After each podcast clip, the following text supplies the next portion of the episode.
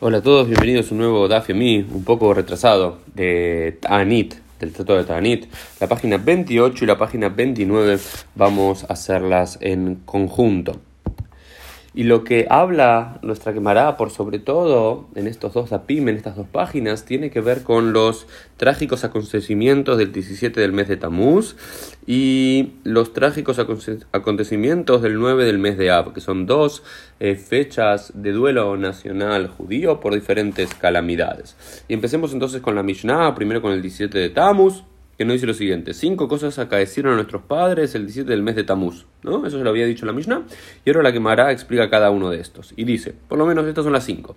El 17 del mes de Tamuz fueron rotas las tablas de la ley, cesó el sacrificio cotidiano, se abrió brecha en la ciudad y Apostomos quemó el rollo de la Torá y colocó un ídolo en el templo. Entonces, Vayamos a ver un poco qué significan estas diferentes calamidades que sucedieron a lo largo, vamos a decir, de todo el periodo bíblico y llegando ya a la destrucción del segundo templo de Jerusalén por manos de los romanos, que eran fechas y acontecimientos que generaron mucho dolor en nuestros antepasados, por lo cual se generó que el 17 del mes de Tammuz sea uno de los cuatro días de duelo nacional judío conjuntamente con el 9 mes de Av, el más trágico de todos, el 3 del mes de Tishrei, llamado Tzom Gedalia, y el Azarabe Tebet, el 10 del mes de Tebet.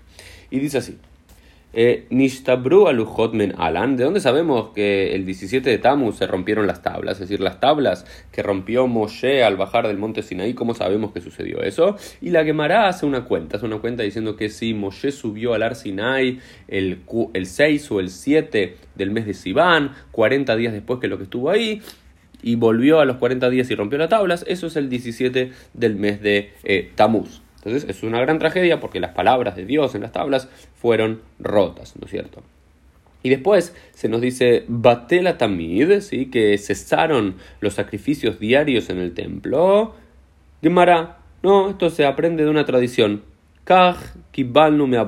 Cuando la, la dice, eh, cuando la propia Gemara del Talmud dice Gemara, esto es a través del estudio, de la transmisión, dice me dice Rashi. Así recibimos de nuestros padres. Es decir, no hay una fuente textual que nos diga que el 17 de Tammuz eh, se dejaron de eh, dar los sacrificios en el templo, sino que esto es alguna tradición que aprendimos de nuestros padres. Y después hay una discusión entre los comentaristas, el Yerushalmi y demás, ¿qué significa? ¿En qué momento Batela Tamid se dejaron de hacer los sacrificios? Algunos dicen que fue por falta de animales, otros dicen que fue cuando los romanos sitiaron el templo de Jerusalén, otros cuando los babilonios sitiaron el templo de Jerusalén. Y a mí me gustaría sugerir también que el Batela Tamid podría hablar específicamente del tiempo, de otro tiempo, el tiempo de los helenistas, el tiempo de los seleucidas que en la época previa a los Hashmonaim también anularon la posibilidad de entregar sacrificios diarios. Pero bueno, sea como fuese la cuestión, aquí está. Y después una tercera cosa que ocurrió este día, Uvka'a Air. ¿Qué pasó? Se rompió la brecha de la ciudad, la brecha de Jerusalén, es decir, las murallas de Jerusalén fueron rotas un 17 del mes de Tamuz. De, vuelta se apunta la quemará, si esto ocurrió en la época de los babilonios, o sea, está haciendo referencia a la destrucción de la época de los romanos. Al parecer, este 17 de Tammuz corresponde a la época de los romanos.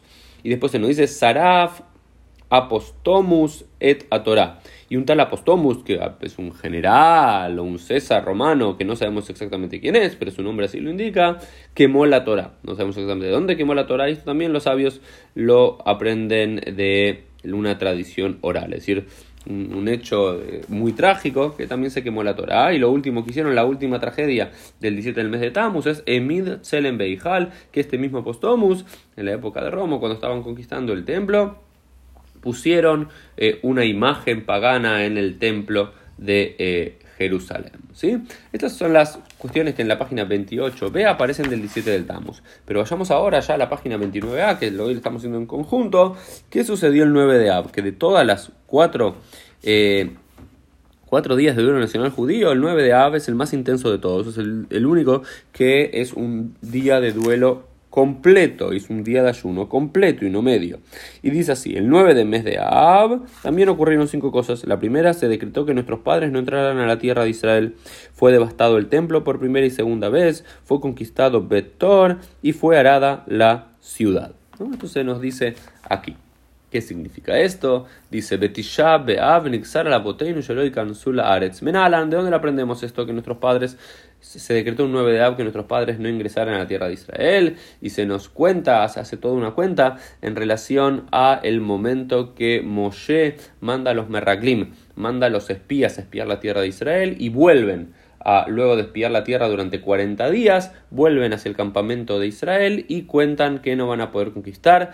Y al parecer eso ocurrió el 9 de Ab, donde todo el pueblo de Israel estaba, los estaba escuchando y estaban llorando.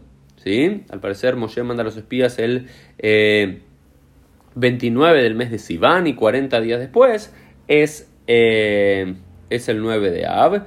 Y en ese momento, cuando todo el pueblo de Israel llora y, le creen a los 10 espías que dicen que no va a ser posible conquistar la tierra prometida, dice: Oto ayom ereb Ese día era la víspera de Tisha B'Av. Amar la Emakadosh Dios le dijo a ellos: Atem bejitem el hinam, baniko bea la gem dolor. Dice: Porque ustedes hicieron un llanto gratuito, que se quejaron y lloraron por algo que no deberían haberse quejado, porque podrían haber conquistado la tierra prometida y todo poder estado bien. Yo voy a decretar para ustedes un llanto por las generaciones. ¿no? Entonces como un castigo por no haber tenido eh, fe. Y después se nos dice que tanto el primer templo como el segundo templo de Jerusalén, tanto el destruido por los romanos hacia el 586 antes de la era común y el destruido por los romanos hacia el año 70 de la era común, fue destruido exactamente un 9 del mes de Av. Pero después la quemará hay una discusión, ¿es realmente el 9 de Av o es el 7 de Av o es el 10 de Av? Es al parecer ahí por el mes de Av, que es habitualmente julio. Y lo que se nos dice es, Akeitzad, ¿cómo es esto? El 7 del mes de Av entraron los gentiles al templo de Jerusalén, Beachlu, Bekilkelu, Bosh, Biushmini, y el día 7 y 8 comieron todos los sacrificios que había ahí y destruyeron, digamos, quema, eh, digamos eh, el templo. Ubatishi, Samuch, la Etzitobo, Ataur, y el, y el día 9 cercano al terminar el día 9, lo prendieron fuego, Bayadolek, Culo, y siguió todo el día 10, del mes de Ab prendido fuego. Es decir, como que el inicio de la tragedia ocurrió el 9 de Ab o el 7 cuando entraron, pero el día 10 fue el día realmente que se quemó el eh, templo, ¿no es cierto? Y así nos dicen que ocurrió en el primer templo de Jerusalén y en el segundo templo de Jerusalén. Y después se nos dice Nilkedah Betar y la ciudad de Betar, que fue el último eslabón de resistencia judía en la rebelión de Bar allá por el año 135, también fue tomada ¿sí? Y fue conquistada finalmente el 9 de Ab, y esto lo aprende que Maracas, que Botein es una tradición oral. Benejersha Air, y fue arrasada la ciudad de Jerusalén, que Sheharab, Turnas Rufus, Arrasha Etaihal, será que será el Rabán Gamliel Learica, ¿sí? En ese mismo momento, cuando eh, eh, Turnos Rofus destruyó el Eijal, el santuario, el templo de Jerusalén, también decretó que el gran Rabán Gamliel, que era la máxima autoridad rabínica allá, era el nací en la época de la destrucción del templo de Jerusalén, sea destruido también. Así que es otra tragedia que finalmente fue eh, evitada, como nos dice eh, la Gemara, ¿no? y algo muy interesante que nos dice la Gemara en relación a la destrucción del primer templo, dice משחרה בית בראשונה נתקבצו כיתות כיתות של פרחי כהונה ומפתחות ההיכל בידן ועלו לגג ההיכל ואמרו לפניו, dice, cuando se destruyó el primer templo de Jerusalén, se juntaron todos los jóvenes sacerdotes del templo de Jerusalén con las manos del templo y del santuario en sus manos y subieron al techo del hijal del santuario y le dijeron a Dios, Señor del universo, porque no fuimos merecedores de ser buenos guardianes y protectores de tu morada, estas son las, eh, las llaves de, del templo y estas mismas, eh, digamos, Dios las tomó en los cielos. ¿sí? Eh, es interesante como también la propia tradición judía y los propios sacerdotes, según la tradición rabínica, se vuelven a sí mismos responsables por esta tragedia ocurrida. Y luego se nos dice también en la página 29a, importante de recordar, es Mishenichnas Av Mematim Besimha. Cuando comenzamos el mes de Av, disminuimos en alegría. Para prepararnos para esta tragedia del 9 de Av, tenemos que disminuir en alegría. Y de la misma forma, ¿sí?